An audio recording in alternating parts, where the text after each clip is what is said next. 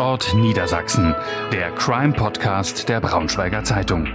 Alles rund um spannende Kriminalfälle in der Region. Wir blicken gemeinsam mit unseren Redakteuren auf die Hintergründe der spektakulärsten Verbrechen zwischen Harz und Heide.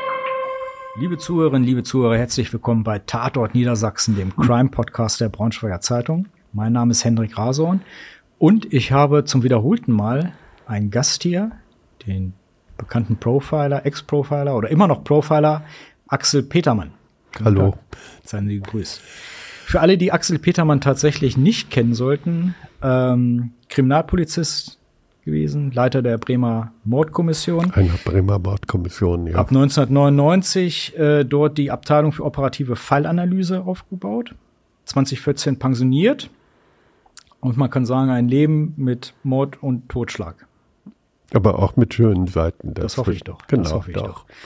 Ähm, Herr Petermann, ich habe mir erstmal, wir müssen ja erstmal so ein bisschen warm werden äh, im, im, im Gespräch. Ich habe mir ein Entweder-Oder für den Anfang überlegt. Ich nenne Ihnen zwei Begriffe und Sie sagen mir ganz einfach spontan, was Ihnen mehr zusagt oder wo Sie mehr Verbindung mit und haben. Und ich muss begründen, warum oder einfach nur? Vielleicht, wenn Sie wollen. Mhm. Ne? Okay. Ähm, erster, äh, äh, erster Punkt. Marmelade oder Honig? Honig. Warum? Weil ich selbst Bienen habe und die Süße des Honigs mache und weiß, wie viel Arbeit dahinter steckt, bis man überhaupt Honig gewonnen hat. Ist auch so ein bisschen, damit die äh, Leute sie ein bisschen besser kennenlernen. Falls es tatsächlich True Crime Fans gibt, die sie noch nicht kennen sollten. Ja. Ich glaube, das werden wenige sein. Ähm, Profiler oder operativer Fallanalytiker? Profiler, ganz Warum? klar, weil mit dem Begriff können die Menschen etwas anfangen. Ja, ist tatsächlich ja. knackiger. Und wenn ich jetzt sagen würde, ich bin zertifizierter polizeilicher Fallanalytiker, ich glaube, da zweifeln viele Menschen und wissen gar nicht so recht, was ja, das bedeutet. Wir Deutschen soll. haben ja so einen Hang zu solchen Titeln. Dann, ne? Ja, aber auf den kann ich eigentlich gut verzichten. Wir machen schnell weiter.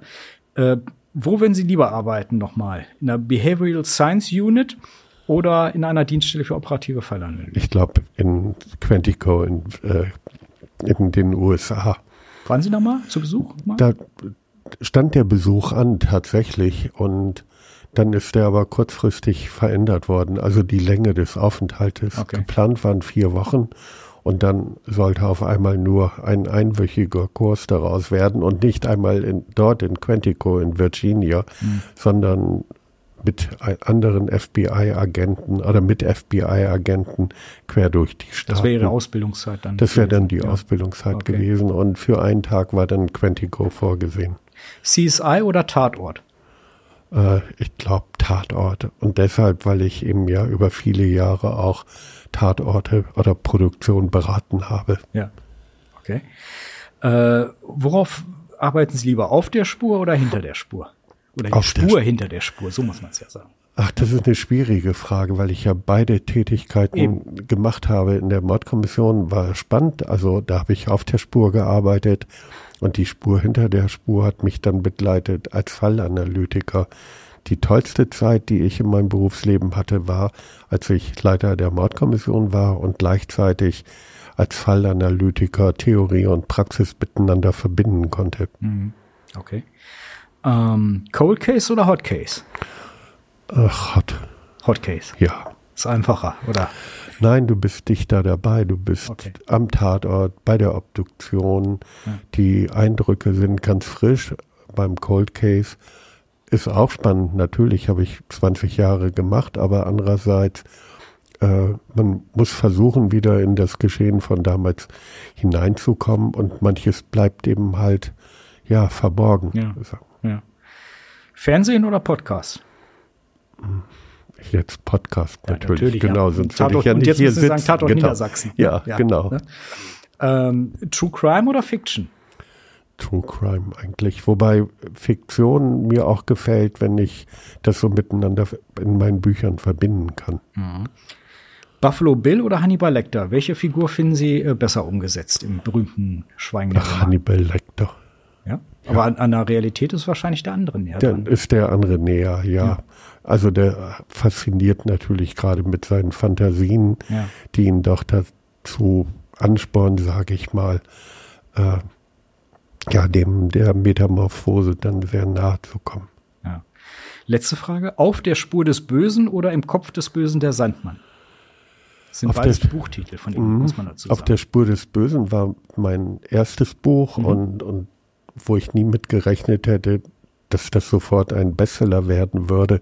Also deswegen hänge ich schon an dem Titel ein wenig mehr, wobei ich hoffe, dass im Kopf des Bösen sich auch dazu entwickeln wird. Und das ist jetzt die Überleitung ähm, zu dem äh, Frage- und Antwortspiel, was wir machen. Wir machen das ABC des Todes. Also oh, ich gebe Ihnen äh, Buchstaben vor nach dem mhm. ABC und äh, habe mir dazu dann äh, Fragen ausgedacht. Und wir starten mit dem Buchstaben A, und zwar Adolf Seefeld.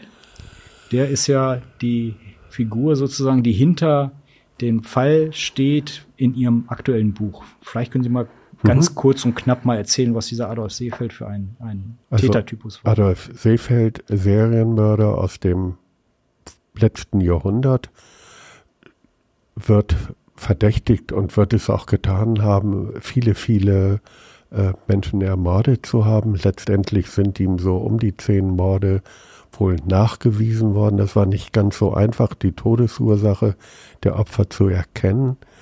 Und was mich an Adolf Seefeld fasziniert hat, ist die Auswahl, die stringente Auswahl seiner Opfer, nämlich, dass es Jungen waren, die mit Matrosenanzügen bekleidet waren.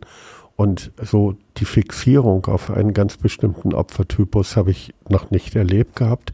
Zum anderen aber nach dem, also das Nachtatverhalten hatte für mich auch so etwas, es tut mir leid, was ich euch angetan habe. Und also das so eine Personifizierung des Täters und deswegen hat diese Person oder dies Verhalten hat diese Person für mich spannend gemacht, darüber zu schreiben. Hm. Jetzt könnte man natürlich sagen, Kindermorde, was hat dich dazu angetrieben, das zu tun?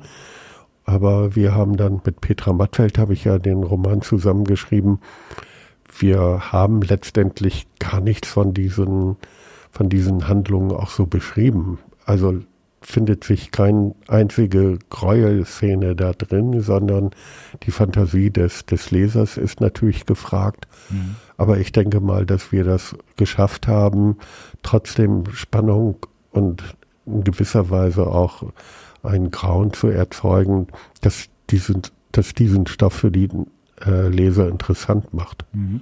Das Buch übrigens, äh, liebe Zuhörer, ist Teil äh, der Crimebox unseres Verlags, die wir jetzt äh, ganz frisch auf den Markt bringen. Ähm, ab sofort bei uns im Shop erhältlich. Äh, also das aktuelle Buch von Herrn Petermann da drin und noch äh, viele andere Sachen, die äh, Crime-Fans interessieren könnten, aber das will ich jetzt an dieser Stelle noch nicht verraten. Aber vielleicht können wir verraten, viel Zeit. Wir haben eben zwei Stunden lang signiert. Das stimmt. Genau. Bücher, das, das muss man an dieser Stelle nochmal hervorheben. Alle Bücher in dieser Crime-Box, jedenfalls in der ersten Auflage, sind von Herrn Petermann signiert worden. Vielen Dank dafür. Das sehr gern. ähm, ich habe ein Interview von Ihnen gelesen. Äh, da sagen Sie, ähm, Stichwort B, Biografie. Mord ist der traurige Höhepunkt in der Biografie von äh, vielen Menschen. Hm? Ist das so? Ja, sage ich. Ich mal. denke ja. Also es wird niemand zum Mörder geboren. Das ist eine Vielzahl von Gründen, die dazu führen kann. Und das ist doch sehr häufig die Kraft der Situation gewesen ist, die Menschen dazu gebracht haben, einen anderen zu töten. Mhm. Also gerade Taten, die sich im näheren sozialen Umfeld zutragen, sind damit gemeint. Mhm. Und den planenden Täter, den finden wir auch immer wieder, aber er ist doch eher die Ausnahme. Mhm. C war nicht so einfach da, was äh, passendes, zu, äh, passendes zu finden. Ich habe mich für äh, Dr. Caligari entschieden, den äh, Film, expressionistischen Film äh, Anfang des Jahrhunderts, des vergangenen Jahrhunderts. Es geht ja darum in der Geschichte um einen, einen Schlafwandler, der als Mordinstrument für einen, einem Tyrannen missbraucht wird. Ähm, jetzt will ich nicht über diesen Film äh, sozusagen sprechen. Und meine Frage ist an Sie, ist, sind Ihnen mal Fälle vorgekommen, wo Menschen mit tief, ähm, tiefgreifenden Bewusstseinsstörungen von anderen missbraucht wurden für ihre Taten? Oder ist das reine Fiktion sowas? Also ich selbst habe das nicht erlebt. Hm. Also, dass Menschen vielleicht unter Hypnose gesetzt worden sind, um zu töten. Das kommt vor? Nee, ich überlege gerade wirklich, ja. ob ich so etwas mitbekommen bekommen habe. Naja, man sagt zum Beispiel, dass es durchaus möglich sein könnte, Menschen zu konditionieren, sie aufzufordern. Ich überlege jetzt gerade im Rahmen der rituellen Gewalt, da gut, da kann man sich überlegen, inwieweit liegt die überhaupt vor, mhm. dass doch dann einige Opfertäter oder einige Opfer zu Tätern werden, weil sie eben halt konditioniert sind. Mhm. Aber man ist sich nicht darüber einig, ob dieses Geschehen auch tatsächlich real ist. Manche sind davon überzeugt, gerade der therapeutische Bereich. Ich selbst habe mal über einen langen Zeitraum angezeigte Taten untersucht, die im satanischen Kult, äh, im satanischen Kontext sich ereignet haben mhm. sollen. Aber ich habe keinen Beweis dafür gefunden, dass es tatsächlich real gewesen ist. Okay. Buchstabe D. Domina. Ich habe gelesen, äh, äh, dass Sie sind ja mal auf der Suche nach Experten, sage ich mal, bei mhm. Ihren Ermittlungen und auch beispielsweise dann auch mal eine Domina halt sozusagen. Genau, die Domina haben. meines Vertrauens. Die, die, Domina ihres Vertrauens. Die hat es tatsächlich gegeben und zwar als ich mich entschlossen habe, Fallanalytiker zu werden, habe ich mir gedacht, du sollst jetzt fortan etwas über Fantasien oder über fantasiegesteuerte Taten äh, von dir geben können oder einschätzen können. Also musst du erstmal etwas über Männerfantasien erfahren. Und das passte so ganz gut, dass ich zu der Zeit auch mit einer Freundin eine Veranstaltung in Bremen organisiert habe über all das, was ein Fallanalytiker zu interessieren hat. Und dann habe ich tatsächlich eine Domina als Referentin eingeladen, die äh, dann auch gekommen ist. Hat erstmal so ein bisschen für Verwunderung gesorgt, weil es waren immer gut 200 ja, Experten aus dem ganzen deutschsprachigen Bereich da. Und dann hat die Domina über Männerfantasien gesprochen und man merkte so richtig, wie dann doch dann viele Männer dann vornehmlich dann eben halt dann auch Interesse an ihr dann zeigten und sie ebenfalls dann als Expertin einluden. Und ich habe sie dann später nochmal in einem Mordfall wirklich dann benötigt mit ihrem Rat, als es darum ging, dass eine Frau in einer Tiefgarage ermordet worden mhm. war und eine Gasmaske eine Rolle zu spielen schien. Mhm. Haben Sie oft solche so, spezielleren Experten sozusagen? Na, ich hatte zum Beispiel schon einmal einen Bankräuber, der sich als Deutschlands erfolgreichster Bankräuber bezeichnet hatte. Und da ging es um eine Serie von Überfällen Titleist Bankräuber wurde er genannt, weil er mein Cap trug mit der Aufschrift Titleist. Mhm. Und der war unmaskiert. Und äh, da habe ich mal eine Analyse über seine Handlungen dann äh, angefertigt und, und wollte mehr über darüber wissen, wie ticken Bankräuber. Und dann bin ich zu dem Mann dann nach Süddeutschland gefahren, der aber nicht Zeit seines Lebens erfolgreich gewesen war. Sonst wäre er nicht bekannt genau, geworden. sonst wäre er nicht bekannt geworden und hätte 13 Jahre abgesessen. Ja. Aber mit dem habe ich mich dann unterhalten. Spannend, spannend. Mhm. Äh, e, Erotik. Passt dazu zum vorhergehenden. Aber anders gefragt, ähm, getötet werden als Erfüllung und vielleicht sogar verbunden mit einer erotischen Vorstellung. Kommt Ihnen das im Alltag mal vor? Solche Fälle? Ich überlege jetzt gerade, also ich denke mal, die Sexualtäter, die ich kennengelernt habe, die, für die war die Erotik im Hintergrund.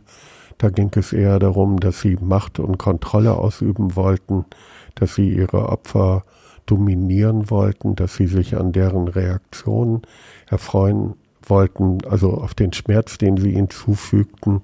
Das würde ich nicht als Erotik bezeichnen wollen. Ja. Nein. Ja. Ähm, F. Fehler.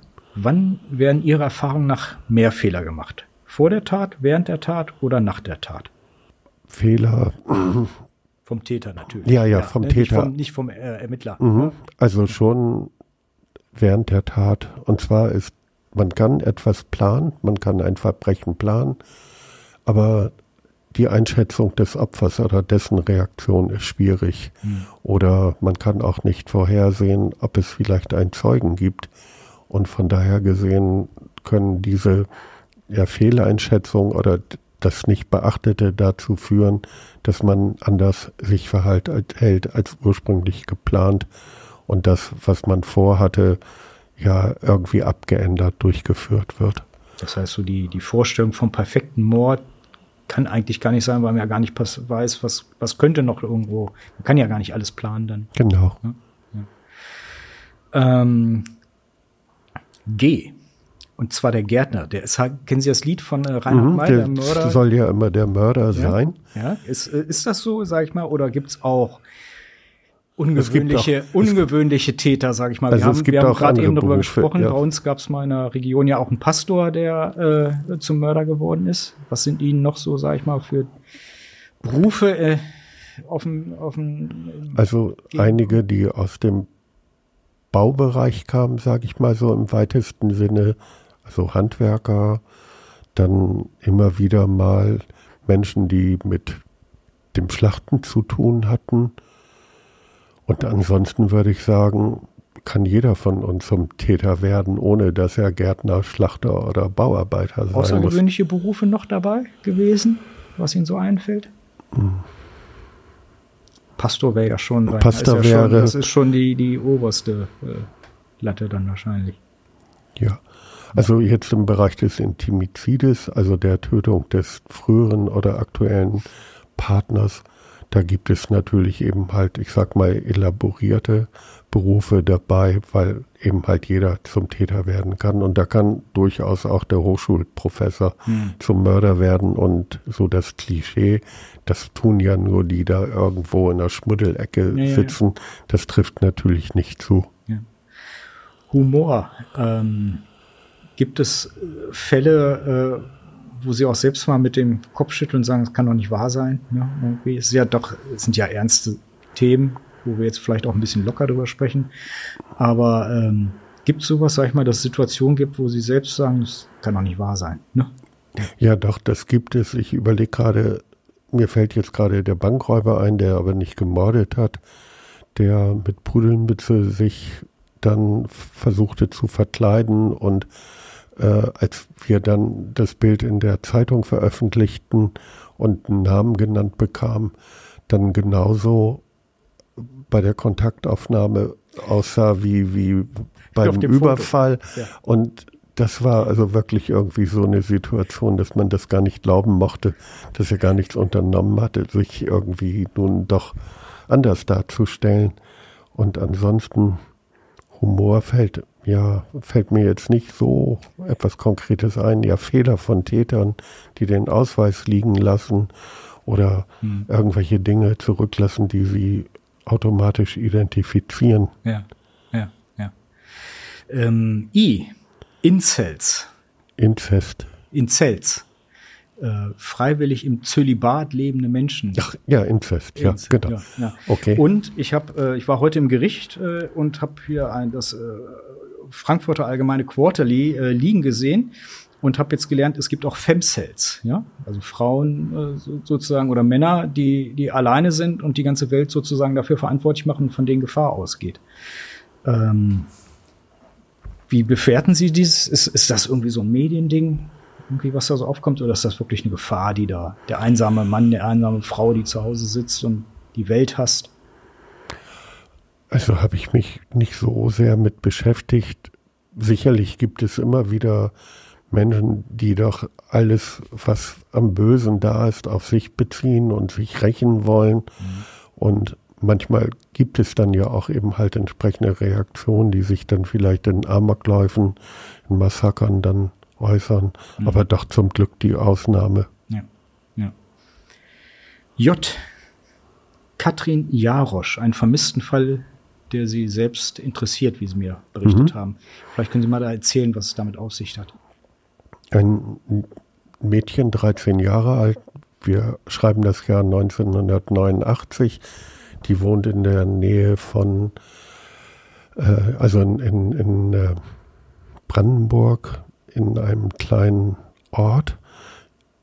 Es ist Sonnabendmorgen, kurz nach 7 Uhr. Sie will zur Schule fahren. Das ist ungefähr ein Kilometer, den sie mit dem Fahrrad zurückzulegen hat. Auf dem Weg dorthin will sie noch ihre Cousine äh, einsammeln und sie muss ungefähr 100 Meter bis zur Cousine fahren und dort kommt sie nie an und seither ist sie auch spurlos verschwunden. Und da hat jetzt der Vater mich gefragt, ob ich mir vorstellen könnte, noch einmal mich mit diesen Fakten auseinanderzusetzen. Und dann bin ich auch schon dort gewesen, um, um eben halt so erste Recherchen einzuholen und mir die Örtlichkeiten anzugucken. Das heißt, das steht immer am Anfang, sag ich mal, wenn Sie so einen, so einen Auftrag übernehmen? Dass ich dann dorthin fahre mhm.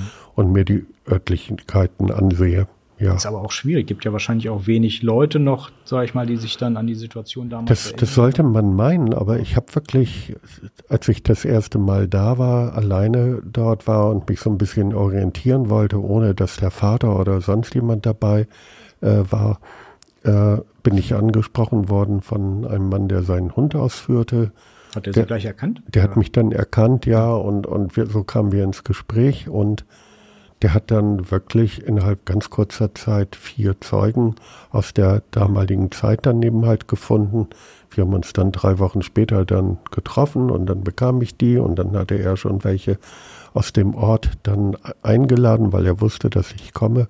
Also da war ich wirklich ganz überrascht. Okay, okay. Und wie schätzen Sie die Möglichkeit ein nach so langer das Zeit? Das ist natürlich sehr, sehr schwierig und mhm. ich denke mal, es wird auch vermutlich nur in Anführungszeichen darauf hinauslaufen, dass man die Frage klärt, ja, wer ist denn am meisten verdächtig? Ja. Und da gibt es wirklich einige, wo man sagen muss, huch, und das in so einem kleinen Örtchen mit drei Häusern. Äh, also man sucht dann in der Nachbarschaft, ja? Das würde ich auf jeden Fall immer machen, wobei ich dann immer noch einen Schritt zurückgehen würde, also nicht nur nach außen, sondern auch nach innen schauen würde. Hm. Hm. Äh, Buchstabe K. Auch bei der Recherche ist der mir untergekommen. Äh, ich habe ein altes äh, Videointerview von Ihnen oder einen, einen Videovortrag äh, gefunden. Und da berichten Sie von einem Fall äh, über ein transportables K-Krematorium. Ein unglaublicher Fall. Fassen Sie ihn doch nochmal für unsere Zuhörer zusammen ja, der letzte von drei Morden, zwei Täter. Es gibt einen, der doch sehr bestimmt ist, der, dem es gelingt, andere für sich zu gewinnen, einzuschüchtern, der ein sehr obsessives Sexualleben führt, obwohl er verheiratet ist, Kinder hat, einige Frauen doch nebenbei hat. Eine von diesen ist Prostituierte, die von ihm konditioniert wurde, die für ihn alles macht, anschafft, bis sie, sag ich mal, nicht mehr kann. Mhm. Und irgendwann wird diese Frau zur Erholung geschickt, äh, lernt dort eine andere Prostituierte kennen und die beiden Frauen erzählen so, was ihr Leben so bisher doch so bestimmt hat. Und Dabei äußert sie, dass ihr, ihr Zuhälter ihr letztendlich versprochen hat, irgendwann mit ihr zusammen zu sein und Kinder zu haben, also so ein richtig heiles Leben mhm. doch mit ihr zu führen. Dafür hat sie ihm dann schon das ganze Geld gegeben, das sie verdient hat. Und äh, die beiden Frauen beschließen, dass man doch eigentlich gar nicht lange warten sollte, sondern dass man diesen Zuhälter doch auffordert, nun endlich seine Versprechungen dann auch einzuhalten. Und die kommt dann auf die unheil, unheilvolle Idee, ihn zu Hause aufzusuchen. Und wer öffnet, das ist aber die Frau des Zuhälters, die gerade entbunden hat, Säuglinge auf den Armen hat.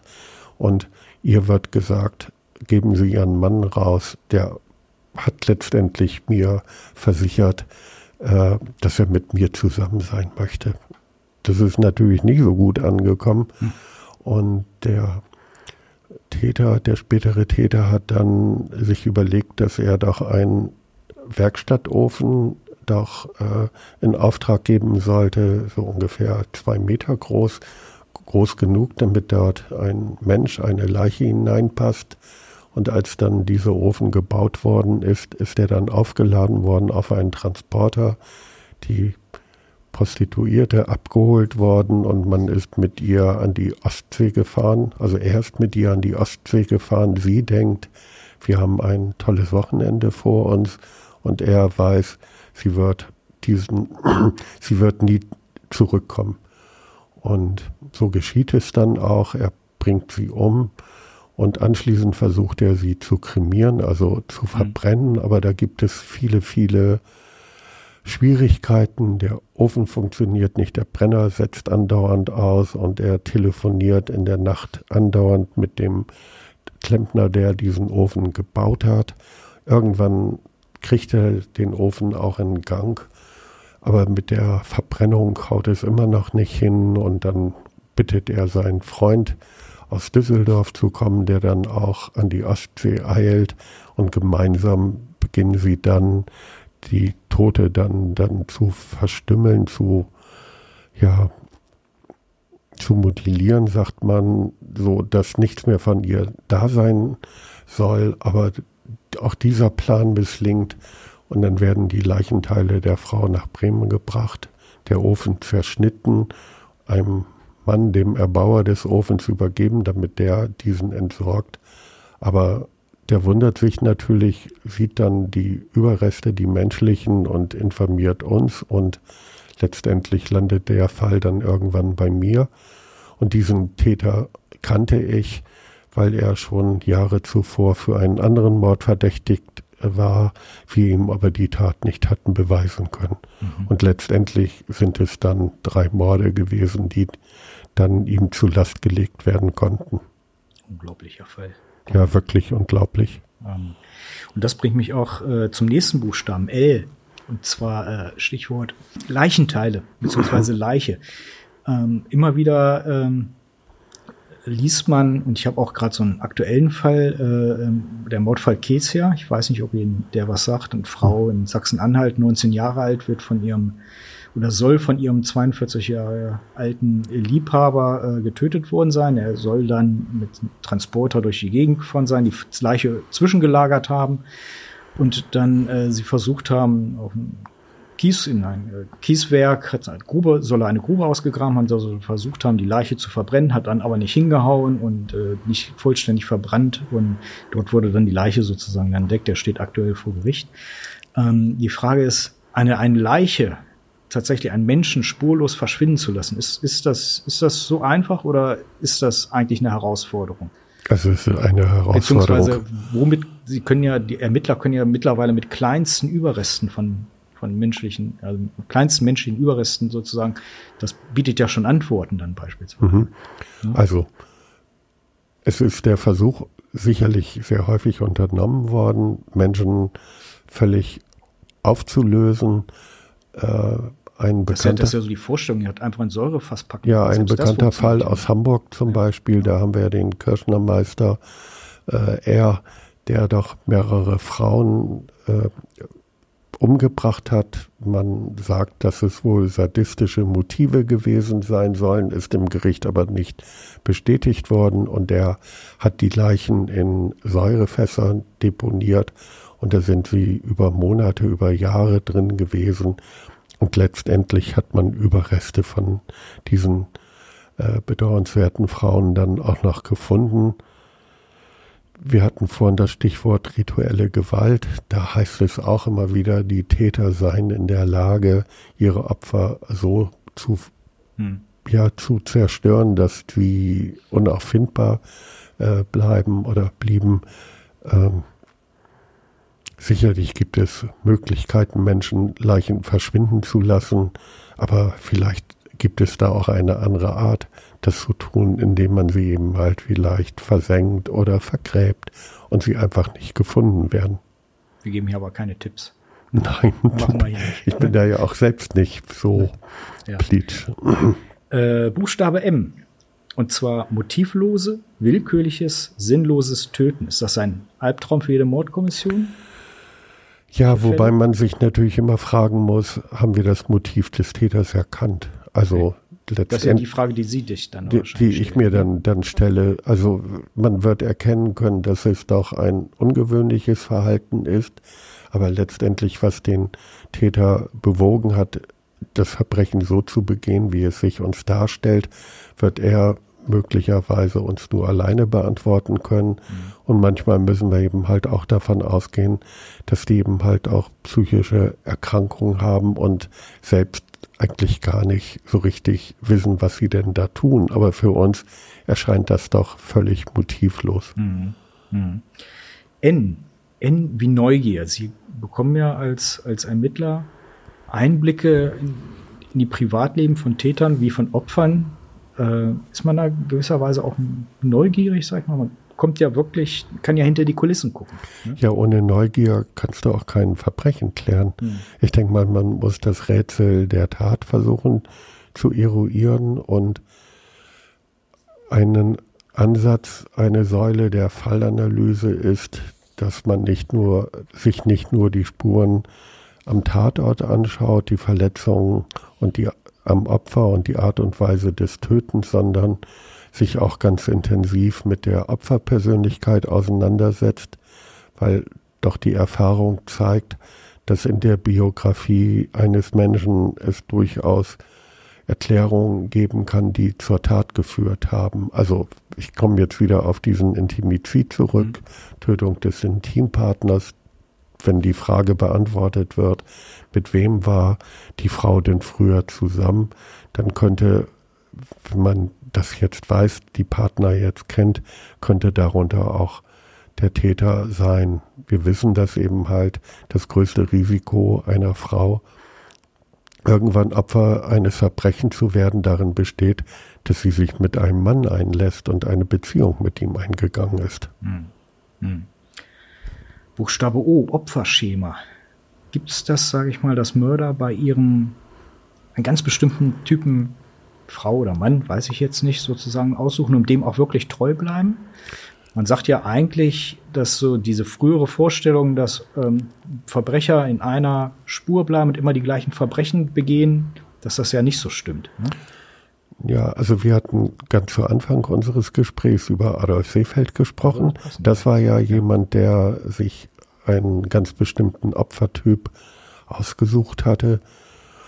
Ted Bundy zum Beispiel, ein amerikanischer Serienmörder, von dem hieß es auch so, er würde junge Frauen, die gleich ausgesehen haben, sich ausgesucht haben. Gut, wenn man die Fotos sich anschaut, dann ist auch etwas daran, aber wobei diese Frauen natürlich auch ausgesehen haben wie Frauen in der damaligen mhm, Zeit, ja. also einer bestimmten Mode doch unterworfen waren. Äh, ansonsten haben Täter auch die Möglichkeit, in ihrer Fantasie sich letztendlich äh, ihrem Wunschbild zu nähern, indem sie einfach manche Dinge ausblenden und die Fantasie dann, dann wirken lassen. Mhm. Also das Opfer auf den Bauch drehen äh, lässt dann ja eben halt viel Raum für, für ja, das Kopfkino zu. Mhm. Mhm. P. Jetzt könnte man annehmen, ich nehme Fantasie, habe ich aber nicht. Ich Jetzt nehmen Sie Axel Petermann, ne? Peter, kann ich auch machen. Ähm, P wie psychische Störung. Wer sind die gefährlicheren Menschen? Oder die gefährlichen Mörder Menschen mit einer psychischen Störung oder Menschen in bestimmten Situationen? Oder ist eine Kombination aus beiden, sage ich mal? Also ich denke mal, Menschen in bestimmten Situationen ist etwas, was vorher nicht voraussehbar ist, wie die reagieren. Da haben wir eben halt viele Affekttaten mhm. dabei, gerade auch wenn Alkohol vielleicht noch eine Rolle mitspielt, weil enthemmt.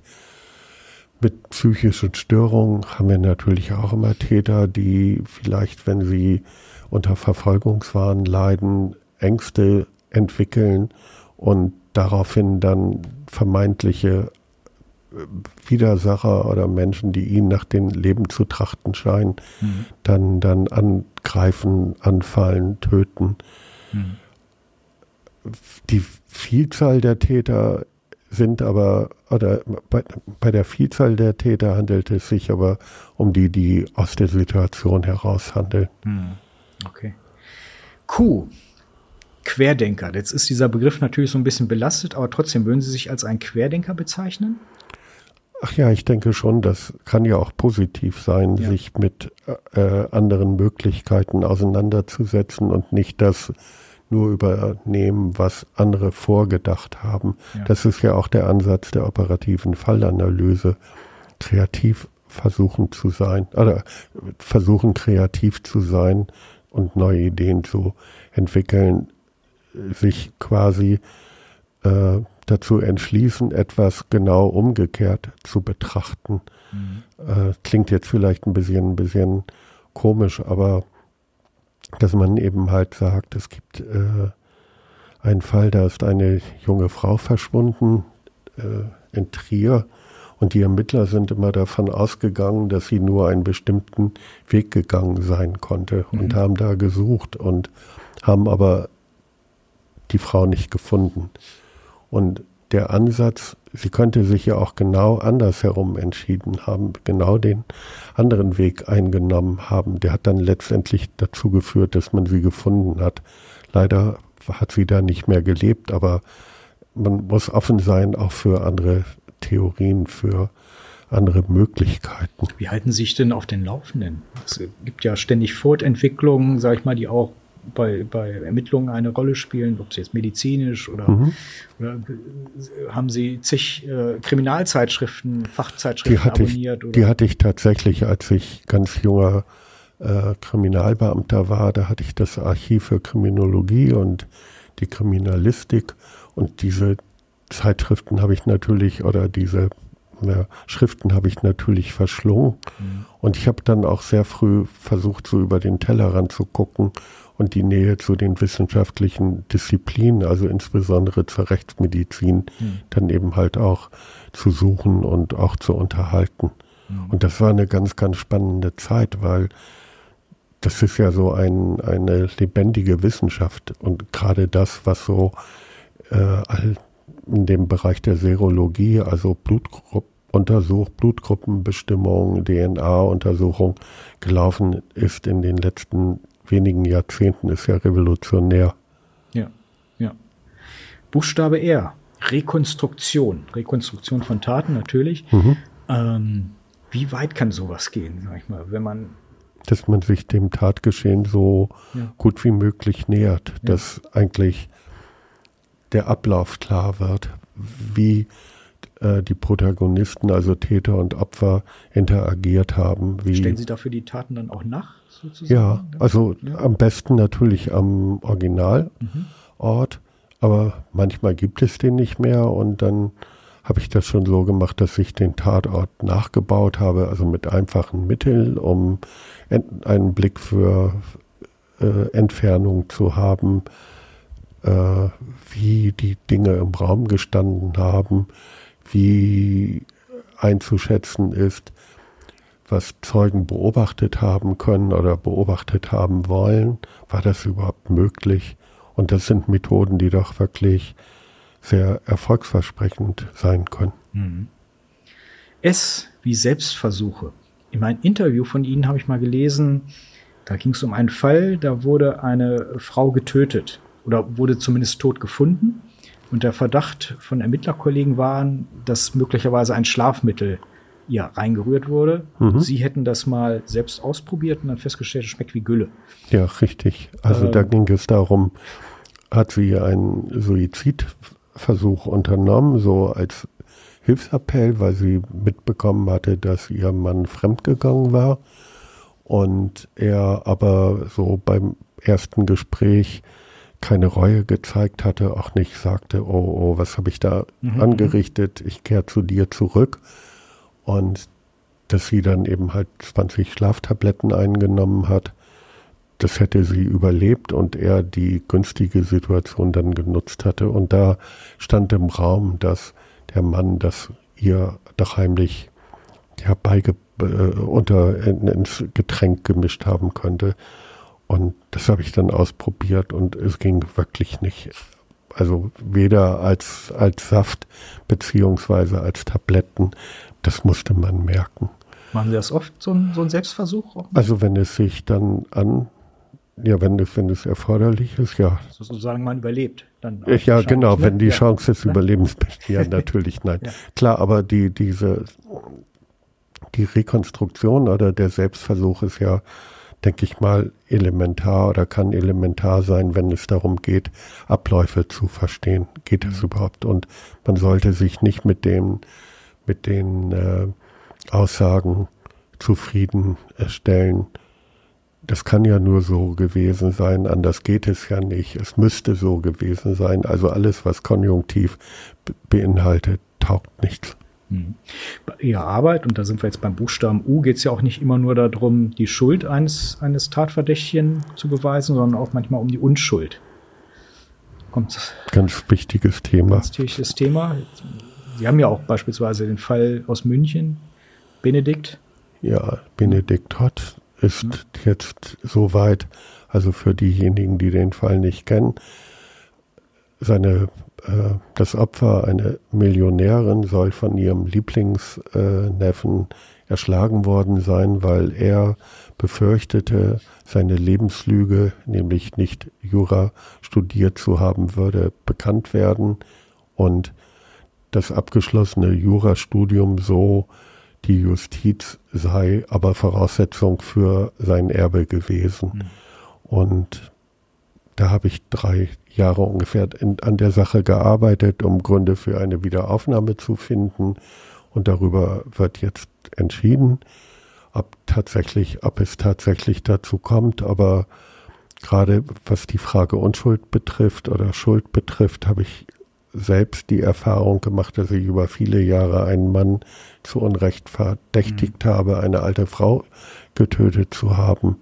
Und nach fast 20 Jahren stand fest, er hat es nicht gemacht, es war ein anderer. Und das ist doch etwas, was uns allen bewusst sein muss, wie sehr wir doch letztendlich verantwortlich für die Schicksale anderer auch sind.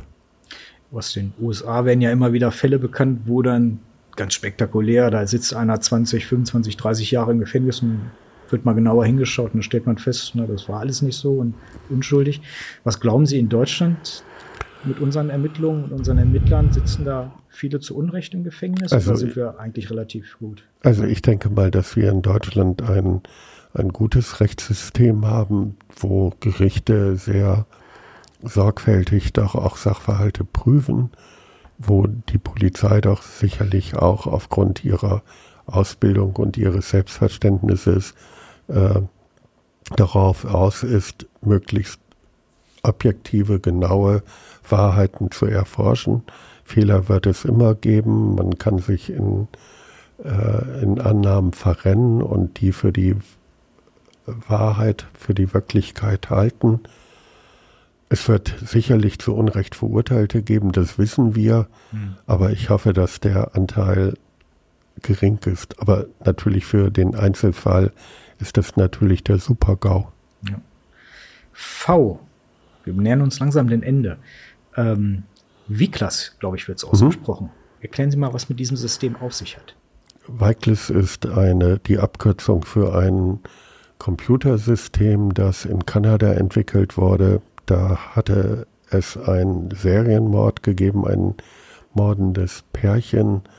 Und man hat erkannt bei der Aufbearbeitung des Falles, dass einige Morde hätten verhindert werden können, wenn denn der Nachrichtenaustausch der Polizei untereinander, untereinander besser gepasst, äh, geklappt hätte. Und daraufhin ist dieses Weiklis-Verfahren dann äh, äh, überlegt worden oder eingeführt worden. Und das beschreibt Täterverhalten, um letztendlich äh, im Vergleich zu anderen Straftaten sagen zu können, es handelt sich um eine Serie oder wir haben es mit Einzeltaten zu tun. Hm.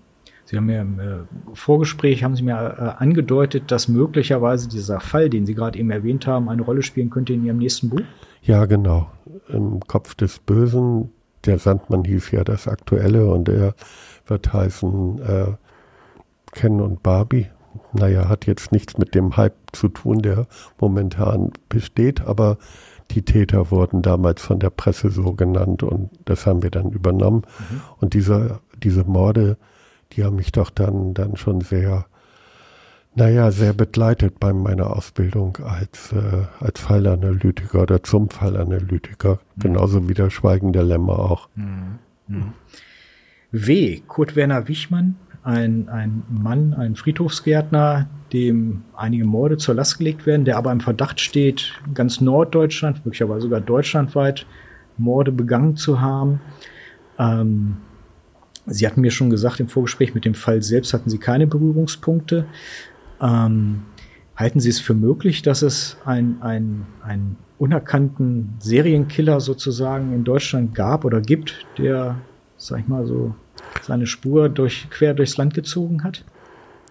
Ach, auszuschließen ist das natürlich nicht. Wir wissen ja aus den Staaten, dass es diese Täter gibt. Bei uns in Deutschland gibt es auch oder gab es auch Serienmörder. Äh, unsere Entschuldigung, äh, Fallanalytiker gibt es in Deutschland nur deshalb, weil wir davon ausgegangen waren, dass doch viele, viele Serienmörder unerkannt auch in Deutschland morden aber wir mussten feststellen, dass es so viele Serienmörder gar nicht gibt und dass doch recht, dass die meisten Taten eben halt von Einzeltätern begangen sind. Also ich mag das nicht ausschließen. Man muss sich natürlich fragen, warum finden wir so wenig Gemeinsamkeiten bei den Taten? Warum gibt es so wenig Spuren? Aber das liegt natürlich auch daran, dass die Taten lange zurückliegen und dass die Möglichkeiten der damaligen Beweissicherung, nee, die sind sicherlich ungefähr gleich geblieben, aber die Möglichkeiten der Auswertung eben halt begrenzter waren, als sie heute sind. Hm.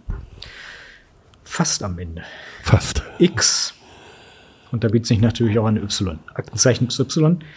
Was halten Sie von der Sendung? Ist das ein gutes Hilfsmittel für Ermittler? Also der Erfolg zeigt es ja dass es etwas bringt, sich mit Taten an die Öffentlichkeit zu wenden, nicht nur über XY, sondern auch über die anderen Medien, so mhm. wie dem Ihren.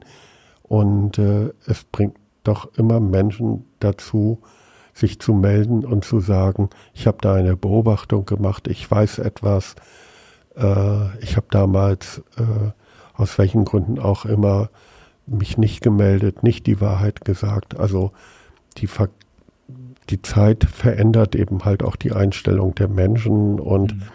manchmal wussten die Zeugen, die sich jetzt melden, auch gar nicht von dem Geschehen und werden jetzt aufmerksam gemacht. Von daher gesehen finde ich das eine gute Sache. Mhm.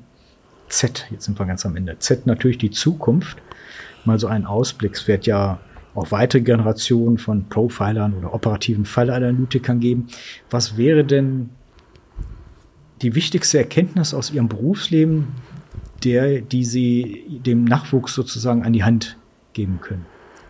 Man sollte sich nicht zu sehr von den Meinungen anderer beeinflussen lassen, wenn es darum geht, überprüft doch mal diesen Fall und man weiß, dass schon viele Ermittler daran gesessen haben und eine bestimmte Meinung vertreten haben.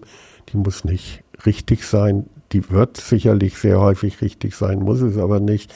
Man darf sich nicht davor scheuen, eigene Theorien zu entwickeln, eigene Version zu bilden, die auch zu vertreten.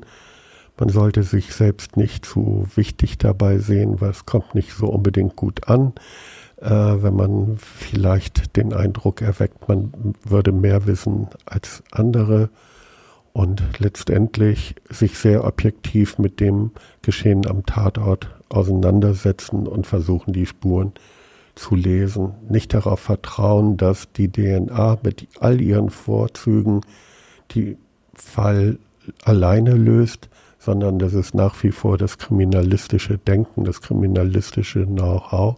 Und da habe ich so ein bisschen die Befürchtung, dass das doch vielleicht untergehen könnte, weil wir eben halt die DNA haben, die vermeintlich alles klärt, aber letztendlich sagt die uns nur, dass eine Person an einem bestimmten. Ort gewesen ist oder Kontakt zum Opfer hatte. Die Beweisführung, die muss dann letztendlich dann noch später durch die Kriminalisten erfolgen. Sehen Sie auch vielleicht so ein bisschen die Gefahr, dass jetzt mit den künstlichen Intelligenz sozusagen ein, ein System geschaffen wird, wo viele denken, ach, wir schütten da alles rein, was wir halt haben und gucken mal, was am Ende rauskommt, aber das Kopfdenken vielleicht ein bisschen auf der Strecke bleibt? Ja, das ist zu befürchten, so dass letztendlich man füllt alles in ja, speist alles in einen Computer ein und dann kommt die Antwort heraus. Der Gärtner war der Mörder. Der Gärtner war der Mörder. Das hat Bob Ressler, also einer der Vorreiter der operativen Fallanalyse in den USA, auch damals gesagt, ein Zitat, das ich bei meinen Vorträgen immer gerne benutze, dass es eben halt letztendlich nicht ausreicht, Fakten einfach nur zu nehmen.